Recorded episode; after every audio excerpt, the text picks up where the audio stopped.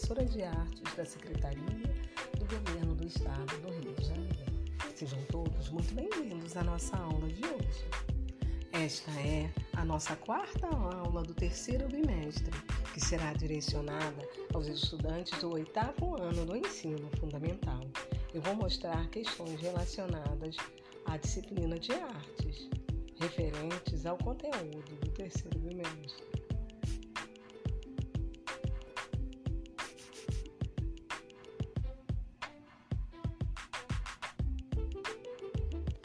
Tema da nossa aula de hoje é o surrealismo.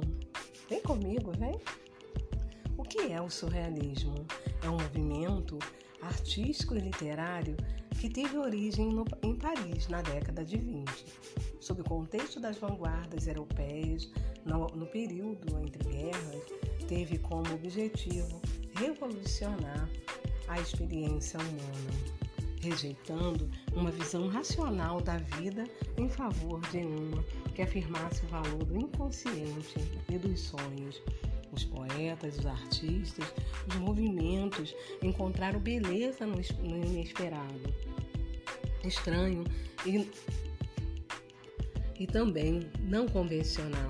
A palavra surrealista, além da realidade, foi cunhada pelo poeta da vanguarda francês Guillaume Apollinaire em uma peça apresentada em 1917, mas foi André Bertrand, líder do movimento, que, em seu manifesto surrealista em 1929, definiu-o como o automatismo psíquico puro, pelo qual se propõe expressar verbalmente por escrito ou por qualquer outra maneira o funcionamento do real do pensamento, ditado do pensamento da ausência de todo controle exercido pela, pela razão, fora de sua preocupação estética e moral.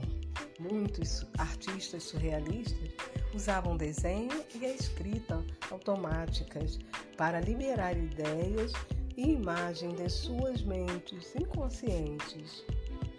Outra questão também é representar as tensões psicológicas ocultas. É importante destacar algumas características da obra surrealista.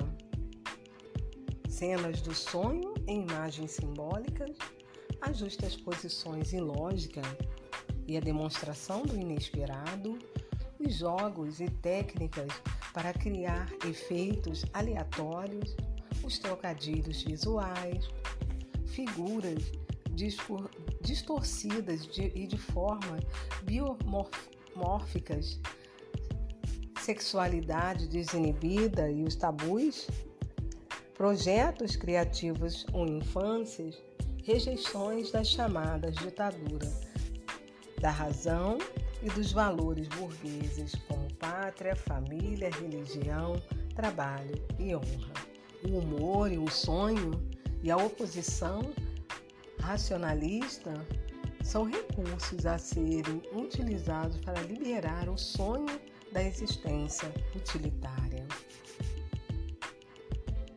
No Brasil, na década de 20 do século 20, acontecia as primeiras influências do surrealismo na, na arte brasileira, com a obra de Tarsila do Amaral, do em seguida, de Ismael Neri e Cícero Dias e outros artistas mais que idealizaram o surrealismo brasileiro. Vocês veem como é importante esse movimento artístico?